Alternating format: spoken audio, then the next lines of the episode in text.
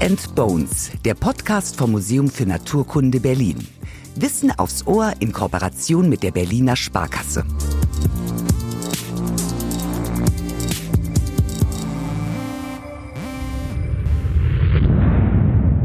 Ein Asteroid rast mit hoher Geschwindigkeit auf die Erde zu und schlägt als greller Lichtblitz auf der Erdoberfläche ein. Das Leben auf der Erde ist fast ausgelöscht. Die glorreichen Dinosaurier sind Geschichte. Das große Massenaussterben vor 65 Millionen Jahren war ziemlich dramatisch.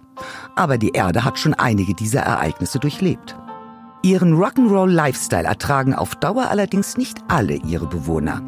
Für die Dinosaurier war es ja eindeutig zu wild.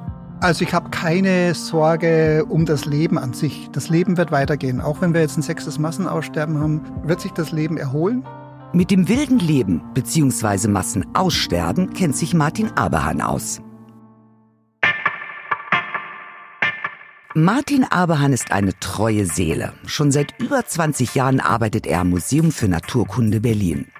Wenn er nicht gerade den Jazzgroove am Schlagzeug verfeinert, widmet sich Martin seiner zweiten Leidenschaft, der Paläontologie.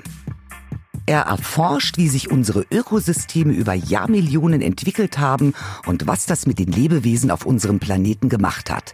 Absolute Ruhe und Einsamkeit können Martin nichts anhaben. Und das braucht es auch für seinen Job. Für den reist er an die entlegensten Orte der Welt. Zum Beispiel in die Atacama-Wüste in Chile oder nach Alaska. Seinen beachtlichen Erfahrungsschatz zu den Massenaussterben wird unser Host Lukas Klaschinski gleich anzapfen. Wir Menschen reden ja eher ungern über das Sterben, aber es gehört, ob wir wollen oder nicht, zum Leben dazu. In dieser Folge sprechen wir über das Sterben im großen Stil, dem Massenaussterben und über die Ereignisse, die das Leben auf der Erde stark dezimiert haben. Martin, lass uns doch mal klären, ob man sagt Massensterben oder Massenaussterben, weil so ein bisschen Leben blieb ja immer noch nach so einem Ereignis auf der Erde über, ne? Ja, beide Begriffe gibt's, aber es ist nicht identisch. Worüber wir heute sprechen, sind Massenaussterben, also wo in relativ kurzer Zeit sehr viele Arten aussterben und für immer verschwunden sind, während Massensterben eigentlich nur heißt, dass in relativ kurzer Zeit in einer Region sehr viele Tiere sterben. Aber das heißt noch nicht unbedingt, dass eine ganze Art ausstirbt. Also zum Beispiel heute die Korallen, die äh, stark unter Stress stehen und Korallenriffe sterben ab. Aber es ist noch keine einzige Korallenart ausgestorben. Wir haben also ein Massensterben von Korallen, aber noch kein Massenaussterben. Gibt es da so einen Richtwert, dass man sagt, so Pi mal Daumen müssen 70 Prozent des Lebens vernichtet worden sein, dass man von einem richtigen Massenaussterben spricht? Ja, das sind so die Prozentzahlen, die mit den großen Massenaussterben in Verbindung gebracht werden.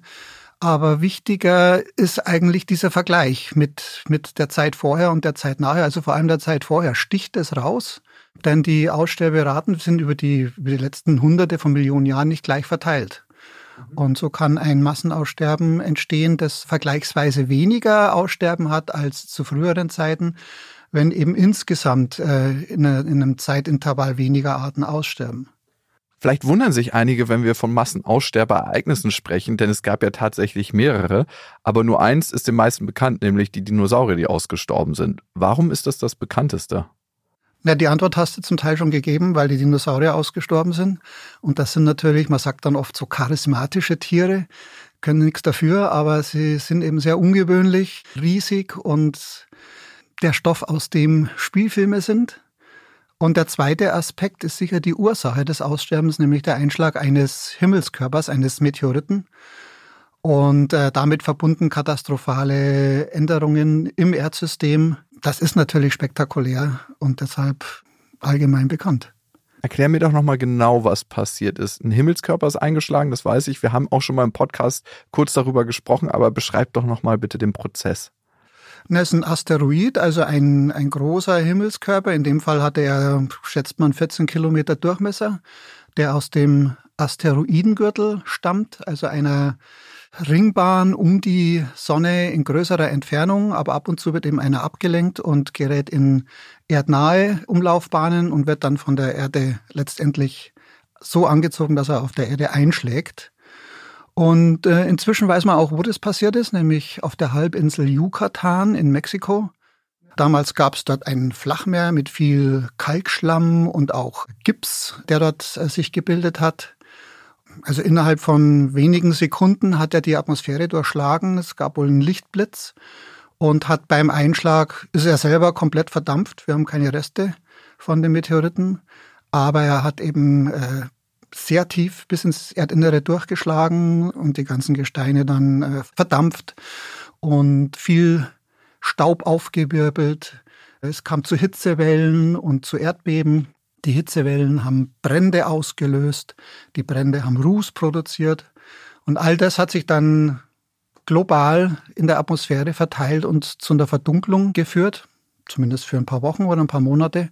Und infolge der Verdunklung können dann die Pflanzen nicht mehr leben, die brauchen das Sonnenlicht für die Photosynthese. Und dann setzt sich das sofort. Keine Pflanzen, keine Pflanzenfresser, keine Fleischfresser und die Ökosysteme kollabieren, es kommt zum Massenaussterben. Wir hatten darüber schon mal kurz bei der ersten Staffel von Beats and Bones gesprochen, bei der Entstehung der Erde. Das Ganze ist ja vor 66 Millionen Jahren passiert. Man konnte lange nicht genau sagen, wie es abgelaufen ist. Warum hat das so lange gedauert? Also man wusste nicht, ist es der Asteroideneinschlag gewesen, ist es Vulkanismus? Warum war es so schwer, das zu beweisen? Na, zunächst mal war es so, dass Massenaussterben eher so interpretiert wurden, dass das ein gradueller Prozess ist, dass auch der Wettbewerb zwischen Arten oder so Räube, Beute, der eine frisst den anderen äh, eine Rolle gespielt haben. Und erst so im, in den 50er Jahren hat es begonnen, aber immer noch sehr ähm, misstrauisch betrachtet, dass man wieder die viel ältere Katastrophentheorie hervorgezogen hat. Und erst 1980 ist es dann gelungen, einen richtig guten Hinweis dafür zu finden, dass tatsächlich so ein außerterrestrischer Körper eingeschlagen hat. Man hat nämlich eine Anomalie eines Elements gefunden, Iridium heißt es, das in der Erdkruste sehr selten ist, aber im Weltall häufig ist, in Meteoriten häufig ist. Und das war um ein Vielfaches in einer Schicht angereichert, nämlich genau der Schicht, wo auch das Aussterben stattfand. Und in dem Moment ist das dann umgekippt. Es gab natürlich die beiden Lager noch. Dazu kam, dass auch zur gleichen Zeit, auch schon vor dem Aussterben, intensiver Vulkanismus war.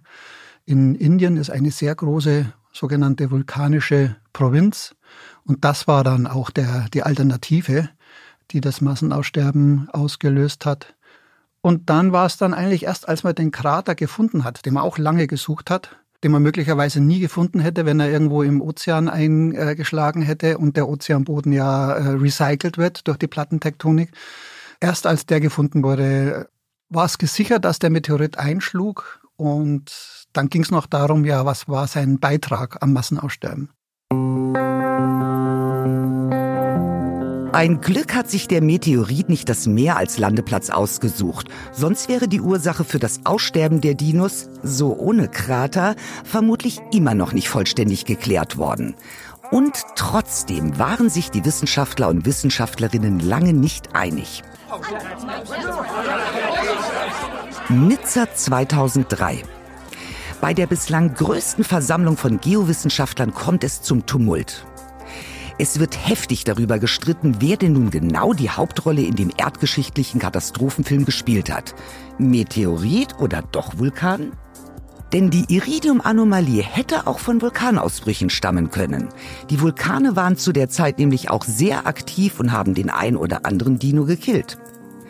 Inzwischen ist aber klar, der Meteorit hat sich mächtig ins Zeug gelegt und das Casting für diesen Katastrophenfilm für sich entschieden.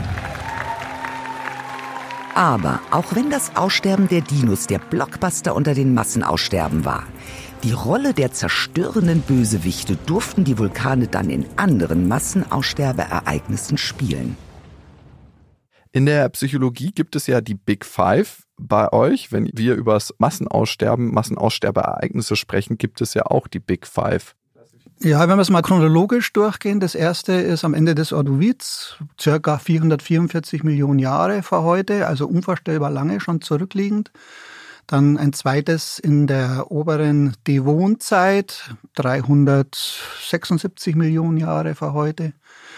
Dann das größte aller Zeiten am Ende der Permzeit, beziehungsweise Anfang Trias, vor 252 Millionen Jahren. Dann ein viertes am Ende der Triaszeit, da sind wir bei gut 200 Millionen Jahren und das letzte, das schon angesprochene, am Ende der Kreidezeit vor 66 Millionen Jahren. Wenn wir uns jetzt alle Massenaussterbeereignisse angucken, was war dann das größte Massenaussterben? War es das der Dinos? Nein, das äh, größte, also vom, von der Aussterberate her, war das am Ende des Perms. Was sind da für Lebewesen ausgerottet worden? Ja, ein paar sind völlig verschwunden, ein paar Tiergruppen, zum Beispiel die Trilobiten, die sind völlig ausgestorben. Also es sind äh, viele dezimiert worden, die Brachiopoden, die Seelilien, das sind Verwandte der Seeigel, auch wenn sie eigentlich aussehen wie Pflanzen. Die damaligen Riffe sind über längere Zeit äh, verschwunden, also große Veränderungen in den Ökosystemen. Ja, dann natürlich bei den Wirbeltieren, bei den damaligen Reptilien äh, gab es auch ganze Gruppen, ganze äh, Familien, die komplett ausgestorben sind. Was ist denn damals passiert? Das wurde ja nicht durch einen Asteroid ausgelöst, oder? Nee, man hat dann, nachdem der Kreideasteroid mit dem Krater entdeckt wurde, natürlich bei allen anderen Massenaussterben eifrig gesucht nach anderen Kratern oder Hinweisen auf Einschlag. Ist aber bisher nicht gelungen, da eine Verbindung herzustellen, weil die Krater von der Zeit her nicht richtig zum Zeitpunkt des Aussterbens zusammenpassen. Also nach wie vor Ende der Kreidezeit das einzige, das mit einem Meteoriteneinschlag erklärt werden kann. Ansonsten, Ende des Perms, äh, ist es so wie bei vielen anderen auch ein intensiver Vulkanismus. Am Ende des Perms hat er in Sibirien, im heutigen Sibirien stattgefunden, unglaubliche Mengen an Lava aber auch äh, explosionsartige Ausbrüche von äh, Vulkanen, die äh, ihre Reste hinterlassen haben in, im Gesteinsbericht, die dort über ein paar hunderttausend Jahre ausgeflossen sind. Und als Folge davon kam es zu einer drastischen Erwärmung. So ein Vulkan bringt viel äh, Treibhausgase mit sich, Kohlenstoffdioxid zum Beispiel, Wasserdampf, andere Gase. Versauern dadurch auch die Ozeane dann? Das ist auch eine der Begleiterscheinungen, dass die Ozeane saurer werden und dass sich die Sauerstoffmangelmilieus, die in den Ozeanen existieren, ausdehnen. Heute sind die in größeren Tiefen, paar hundert Meter Wassertiefe, sind die sogenannten Sauerstoffminimumzonen. Und während solcher Massenaussterben, wie jetzt am Ende des Perms, breiten die sich aus, sowohl nach unten, dass der, der Meeresboden dann auch großflächig von äh, sauerstofffreien Wasser bedeckt ist, aber auch in flache Gebiete. Das ist was, was eigentlich sehr selten passiert. Äh, aber im Perm war es so, dass auch Flachwasser anoxisch war. Und hat sich das bei den anderen Masseaussterbe-Events immer so wiederholt? Also Vulkanismus, quasi das tödliche Trio, Ozeanversauerung und daraus resultierend Sauerstoffmangel? Ja, also ganz richtig, das nennt man das Deadly Trio, das tödliche Trio. Zum Beispiel am Ende des Perms war es das Gleiche. Da hat man den Vulkanismus im, im heutigen Südafrika und in der Antarktis. Und starke Erwärmung, Ozeanversauerung ist wohl der umstrittenste Punkt dieser drei Kandidaten, aber auch Hinweis auf weit verbreitete sauerstofffreie Meeresbereiche. Warum ist das eigentlich heute nicht mehr so, wenn es so ist, dass die Vulkane so aktiv sind wie damals? Oder kommt das uns nur so vor, weil wir so einen kleinen Zeitabschnitt nur sehen? Äh, nicht ganz. Also es hat schon auch mit der Konstellation von Land und Meer zu tun. Im Perm hatten wir einen Superkontinent, Pangea, in dem alle Landmassen, die wir heute als getrennte Kontinente sehen, noch vereint waren. Und der ist dann im Laufe der Zeit aufgebrochen. Und an den Nahtstellen bilden sich zuerst, äh, kommt es äh, zu, zu, so einer Art Aufdomung, dann bricht die Kruste auseinander, dann dringt in diese Gräben Lava ein und dabei können auch diese großen vulkanischen Provinzen entstehen. Und das war zum Beispiel am Ende der Triaszeit der Fall. Das war dann auch nochmal im Jura der Fall, wo ein kleineres Aussterben stattfindet. Ähm, also wenn diese Kruste von Pangea aufreißt, das war ein längerer Prozess, dann kommt es zu solchen intensiven Vulkanismus. Woher weiß man das eigentlich? Also wie wird sowas nachgewiesen, dass damals die größte Anzahl dieser Lebewesen ausgestorben ist? Und wie kann man das in Zusammenhang mit solch einem Ereignis bringen?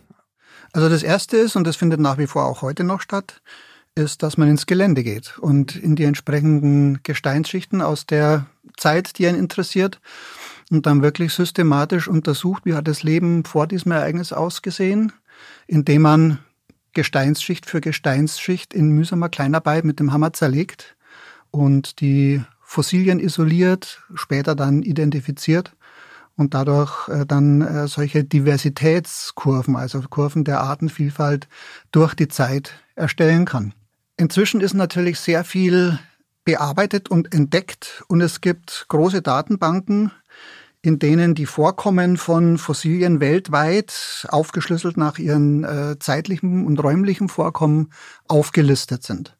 Und viele der heutigen Untersuchungen gehen zurück auf solche Datenbanken, die den Vorteil haben, dass man gleich das, das große Bild kriegt, das Big Picture, weil man eben nicht nur an einer isolierten Stelle wochenlang kleinstteilig beprobt, sondern weil man auf einen Schlag die Datenbank hat, die eine globale Verteilung der Fossilien anzeigt und äh, nur noch heruntergeladen werden muss und dann durch entsprechende äh, Programme dann analysiert wird.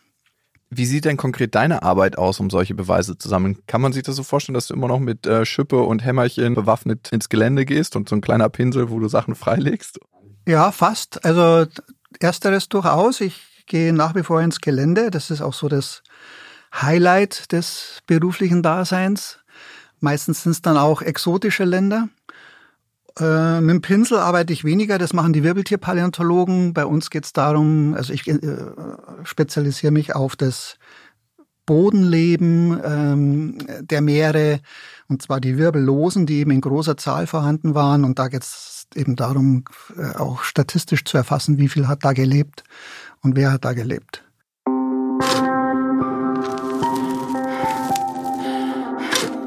Ja, als Paläontologe muss man richtig anpacken können und das feine Besteck auch mal links liegen lassen.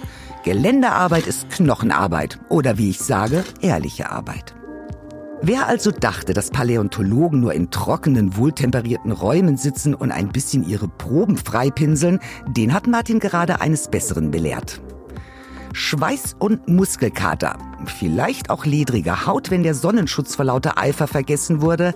All das nimmt man nur auf sich, wenn einen die Leidenschaft packt und man hinterher mit interessanten Fossilien belohnt wird. Die Paläontologen prämieren sogar jedes Jahr das Fossil des Jahres. 2020 war es der Archaeopteryx. Den könnt ihr übrigens auch im Museum für Naturkunde Berlin bewundern. Wer sich eher für lebende Tiere interessiert, für den gäbe es auch das passende lebende Fossil, die Schildkröte. Die gab es nämlich schon vor den Dinosauriern. Wir haben jetzt über das Aussterben von Arten gesprochen, dass Arten tatsächlich ausgerottet werden. Also bei den Dinos klang das nach einem relativ kurzen Prozess, eine heftige Einwirkung. Der Asteroid, der ist eingeschlagen und dann sind die eigentlich relativ schnell ausgestorben. Aber wie war das bei den anderen Ereignissen? Und ist das wirklich so ein kurzer Prozess gewesen bei den Dinos? Redet man davon Jahren, Tagen, Monaten, Jahrtausenden, Zehntausenden von Jahren? Also was du da sagtest, ist aus geologischer Sicht alles kurz. Kurz bis sehr kurz. Und zwar so kurz, dass man es oft gar nicht mehr zeitlich auflösen kann. Am Ende der Kreidezeit war es tatsächlich kurz, weil so katastrophal. Und dieses Szenario, das ich geschildert habe mit dem Zusammenbruch der Nahrungsketten, das hat sich eben auch innerhalb von Monaten oder wenigen Jahren ausgebildet. Also das war dramatisch und katastrophal, während andere Massenaussterben aus geologischer Sicht auch katastrophal waren, aber durchaus Zehntausende bis ein paar Hunderttausende Jahre gedauert haben können bis sich das dann so aufgeschaukelt hat und ja, insgesamt auch das Aussterben über, den, über einen längeren Zeitraum, nämlich so Zehntausende bis Hunderttausende von Jahren äh, erstreckt hat. Okay, das Aussterben scheint relativ schnell zu gehen. Wie lange dauert es, bis sich die Erde wieder revitalisiert? Das dauert auf jeden Fall länger als das Aussterben. Schade. Und die schlechte Nachricht ist, dass das so lange dauert, dass das für uns Menschen äh, wahrscheinlich keine Rolle mehr spielt. Also nach einem besonders großen, nach dem permischen Massenaussterben hat es fünf Millionen Jahre gedauert, bis die Artenvielfalt wieder halbwegs da war, wo sie vorher war. Dazu muss man sagen, dass die Lebensumstände auch nach dem Massenaussterben über einen längeren Zeitraum sehr undankbar waren. Es war also nach wie vor sehr heiß, so dass ein Leben in vielen Bereichen der Erde gar nicht möglich war, weil, weil einfach das Limit überschritten war, dass das Leben tolerieren kann. Also man das höher entwickelte Leben, Bakterien können das immer. Und bei anderen, also auch beim, am Ende der Kreidezeit, hat es gedauert 500.000 Jahre, eine Million Jahre. Also unvorstellbar lange Zeiträume aus unserer Sicht. Geologisch gesehen auch ja, mittelfristig, aber ja, für uns ist das keine gute Nachricht. Also wenn ich mir die Erde so angucke und uns, wir als Menschen denken ja manchmal, okay, wenn wir scheitern, das ist so mühselig. Es ist auch mühselig, aber auch die Erde hat ja mehrere Anläufe gebraucht, um das zu entwickeln, was jetzt hier heute zu sehen ist, könnte man so sagen. Ne? Und da nicht zu verzagen. Ja klar, die Erde verzagt nicht, aber es ist trotzdem faszinierend zu sehen, dass es mehrere Anläufe gebraucht hat, um das zu entwickeln. Glaubst du, das Leben auf der Erde hätte sich anders entwickelt, wenn es kein Massenaussterben gegeben hätte? Also wenn es keins der fünf Massenaussterbeereignisse gegeben hätte? Gäbe es die Menschen dann überhaupt heute? Ist eine bisschen philosophische Frage. Ja, aber du hast plausibel.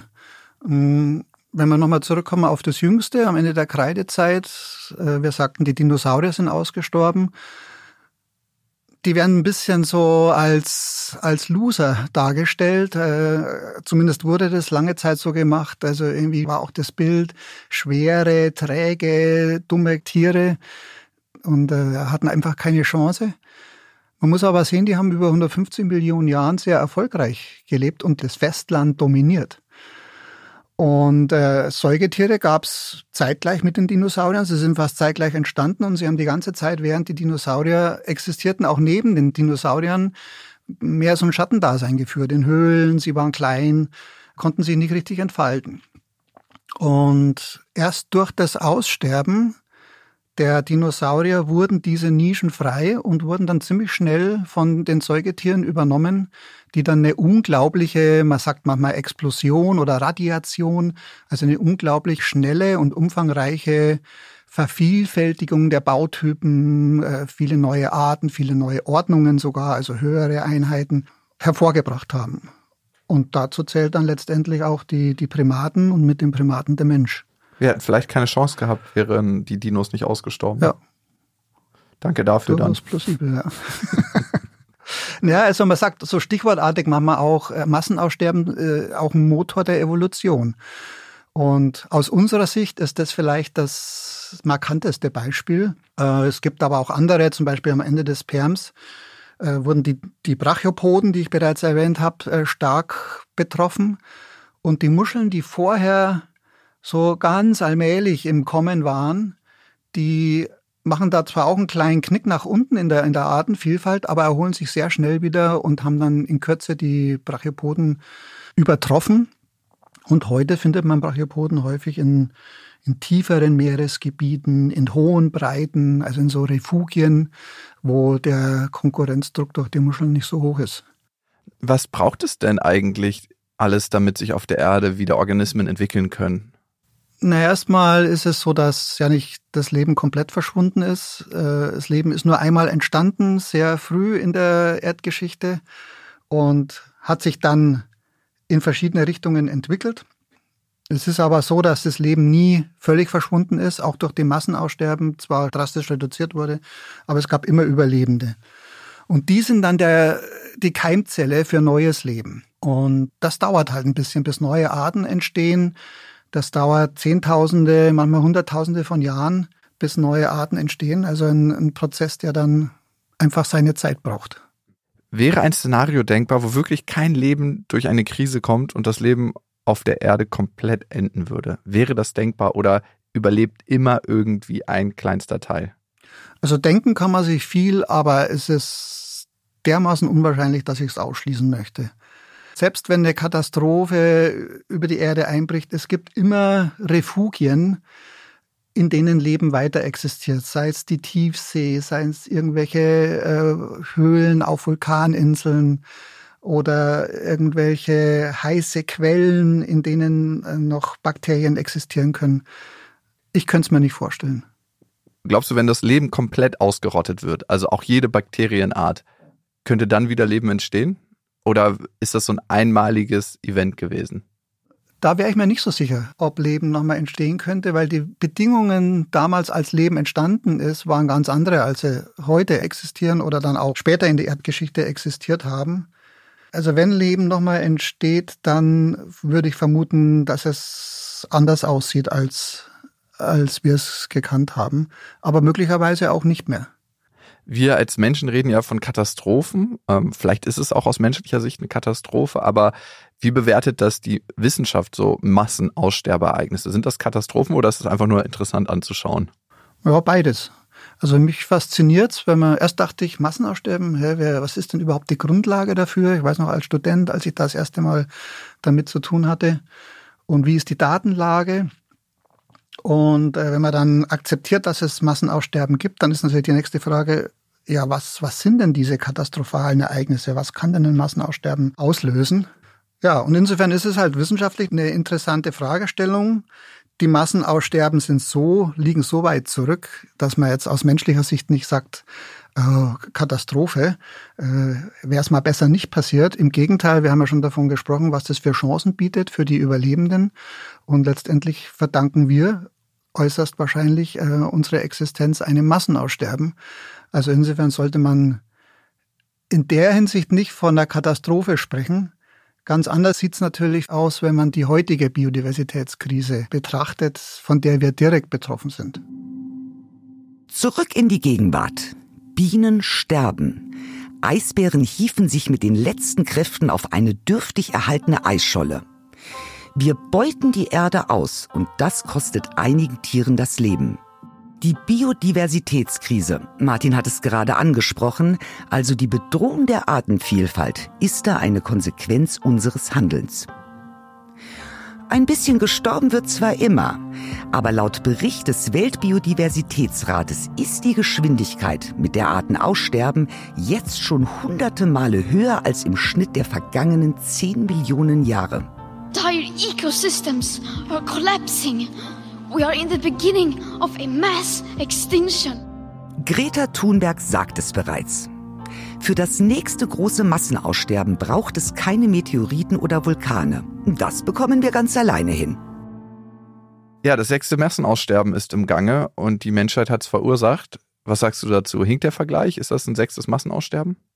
Ein äh, bisschen hinkt er, weil wir sind definitiv nicht in einem, mittendrin in einem sechsten Massenaussterben. Das wäre unfair gegenüber den anderen Massenaussterben der Erdgeschichte, wo einfach wesentlich mehr Tiere bereits ausgestorben sind und wesentlich umfangreichere Umwälzungen in den Ökosystemen stattgefunden haben. Aber wir sind durchaus, kann man es äh, sehen, wenn das so weitergeht, wir sind am Anfang eines Massenaussterbens. Ist auf jeden Fall nicht normal, wie viele Arten in letzter Zeit ausgestorben sind. Aber noch gravierender im Moment ist eigentlich der Verlust an Populationen. Wir haben das vorher schon mal angesprochen, als wir zwischen Massensterben und Massenaussterben unterschieden haben. Aussterben ist halt erst dann, wenn das letzte Einzeltier einer Art ausstirbt. Dann ist die Art auch ausgestorben. Das ist noch gar nicht so weit verbreitet heute. Aber die Populationen sind alle im Rückgang und die unweigerliche Konsequenz davon, dass Tiere immer seltener werden, ist, dass sie eben irgendwann mal aussterben. Und zwar, wenn wir jetzt so weitermachen, wenn man sich die Rate anschaut, in nicht allzu ferner Zukunft. Könnte das schnellste Massenaussterben sein, das die Weltgeschichte je gesehen hat? Äh, Wäre sicher unter den Top 2. So ein Meteoriteneinschlag, den muss man natürlich erstmal toppen. Aber sagen wir mal, das geht so weiter, wie sich's abzeichnet. Äh, wir ändern nichts. Äh, es kommt tatsächlich zu einem Massenaussterben. Und jetzt lassen wir mal einen, einen Geologen in 50 Millionen Jahren draufschauen. Der sagt dann schon, dass äh, das sechste Massenaussterben genauso schnell und katastrophal abgelaufen ist wie das am Ende der Kreidezeit. Eigentlich unvorstellbar, dass die Menschheit so mächtig ist wie ein Asteroideneinschlag, der alles komplett verändert. Also wenn ich mir das so von außen betrachte, einfach sehr nüchtern aus der wissenschaftlichen Perspektive, wir stellen uns tatsächlich vor, dass wir von hier aus 50 Millionen Jahre weiter in die Zukunft reisen und dann darauf gucken, dann ist es eigentlich unvorstellbar, wie mächtig die Menschheit ist und wie ohnmächtig in Anbetracht der Lage, was alles gerade passiert. Ja, es, gab es eben noch nie in der, in der langen Geschichte des Lebens, dass ein einzelnes Lebewesen, eine einzelne Art die Erde so in Beschlag genommen hat und so viele, jetzt mal mit Ausnahme der Ozeane, aber äh, diese nicht direkt bewohnt, aber eben auch bearbeitet durch Fischerei und durch äh, Umweltverschmutzung. Aber wie eine, eine einzelne Art eben alle, alle Habitate der Erde beeinflusst. Und das gab es noch nie. Sind wir dann tatsächlich die intelligenteste Spezies, die jemals gelebt hat? Oh, Intelligenzweise, wenn man so einen Intelligenztest zugrunde legt, denke ich mal ja. Aber ja, vielleicht nicht unbedingt die klügste. Hast du Hoffnung? Also ich habe keine Sorge um das Leben an sich. Das Leben wird weitergehen. Auch wenn wir jetzt ein sechstes Massenaussterben haben, wird sich das Leben erholen. Dann wahrscheinlich auch ohne den Menschen. Und es werden völlig neue Tiergruppen entstehen. Das Leben wird vielleicht ganz anders ausschauen, als, als wir es kennen. Ich kann mich an eine, so vage an eine BBC-Folge erinnern, wo die mal so ein bisschen gesponnen haben, wie das denn aussehen könnte. Und da kann ich mich noch an eine Szene erinnern, wo die Tintenfische, also Oktopus, mit den äh, Armen an Land gegangen ist und äh, zum, zum beherrschenden Landlebewesen wurde und eine unglaubliche Intelligenz äh, entwickelt hat. Haben wir in manchen Comics schon diese Szenarien? Ja. Ist natürlich Spinnerei, weiß man nicht, aber warum nicht? Ist auch möglich. Dieser Podcast wird ja möglich gemacht durch die Berliner Sparkasse und ihr könnt uns eure Fragen zukommen lassen über die Social Media Kanäle von der Berliner Sparkasse. Martin, ich möchte dir ein paar dieser Fragen mal stellen. Würden wir jetzt bei dem nächsten Massenaussterben, was ja, ja so ein bisschen ansatzweise im Gange ist, auch aussterben als Menschheit oder hätten wir eine Überlebenschance? Wir hätten eine Überlebenschance, könnten aber auch aussterben, wenn wir nicht klüger werden und uns der eigenen Ressourcen berauben, könnten wir auch aussterben. Man muss sagen, also wir sind ein Säugetier. Und wenn man es jetzt mal ganz nüchtern betrachtet, Säugetiere haben durchschnittliche Lebenserwartung. Jetzt nicht als Einzeltier, sondern auch als Art. Und ich weiß jetzt nicht genau, es sind vielleicht zwei Millionen oder drei Millionen äh, äh, Jahre, die so eine Art im, im Durchschnitt lebt. Den modernen Menschen gibt es seit 200.000 Jahren, also ein paar wenige Millionen Jahren hätten wir demnach noch. Braucht es eigentlich Massenaussterben auf der Erde wie bei einem Computer, dass es manchmal so einen Neustart braucht, dass alle Systeme runterfahren und dann wieder hochfahren? Nee, es ist nicht nötig. Es wäre auch ohne Massenaussterben gegangen, aber eben anders. Also Massenaussterben sind ein natürlicher Prozess in der Erdgeschichte, der nicht oft stattfindet, aber durchaus stattfindet, mit seinen ganzen Ursachen und Konsequenzen. Und ich denke, man muss es einfach so hinnehmen, wie es ist. Die nächste Frage. Wie wahrscheinlich wäre es, dass sich sowas wie der Mensch entwickelt nach dem nächsten Massenaussterben, falls der Mensch vernichtet wird? Das kommt darauf an, wer sonst noch ausstirbt. Äh, wenn jetzt die Primaten als gesamte Gruppe aussterben, dann stelle ich mir das sehr unwahrscheinlich vor. Wenn aber jetzt zum Beispiel Menschenaffen überleben würden aus irgendeinem Grund, oder auch entferntere aus der Gruppe der Primaten, dann wird da auch die Evolution ansetzen und sich neue Lebewesen entwickeln und intelligente Lebewesen äh, hervorbringen, die vielleicht Menschen ähnlich sind oder auch in ihrem Verhalten Menschen ähnlich sind. Glaubst du, die Erde würde gut klarkommen ohne den Menschen? Auf jeden Fall. Wir nicht, aber die, die Erde schon. Also um die Erde muss man sich keine Sorgen machen. Um die Erde müsste man sich Sorgen machen, wenn ein, ein Himmelskörper so groß wie der Mars einschlägt passiert vielleicht auch irgendwann. Oder wenn sie von einer sterbenden Sonne, die dann zum roten Riesen wird, geschluckt wird. In weiter zeitlicher Entfernung. Dann macht man sich Sorgen um die Erde, aber nicht durch diese vergleichsweise kleinen Einschnitte in der Geschichte des Lebens. Ah, ein angenehmer Dämpfer für das menschliche Ego. Die Erde kommt prima ohne uns klar. Ihre echten Feinde spielen in einer höheren Liga. Und wenn wir ehrlich sind, die meisten Erdbewohner kämen auch wirklich besser ohne uns zurecht. Zum Beispiel die Meeressäuger. Die fänden es wirklich toll, mal wieder in Ruhe miteinander reden zu können, ohne dass wir Menschen ihnen mit unseren Sonargeräuschen und Kreuzfahrtschiffen immer wieder dazwischenfunken. Ihr ahnt es, in der nächsten Folge sprechen wir über die Umweltverschmutzung unter Wasserlärm.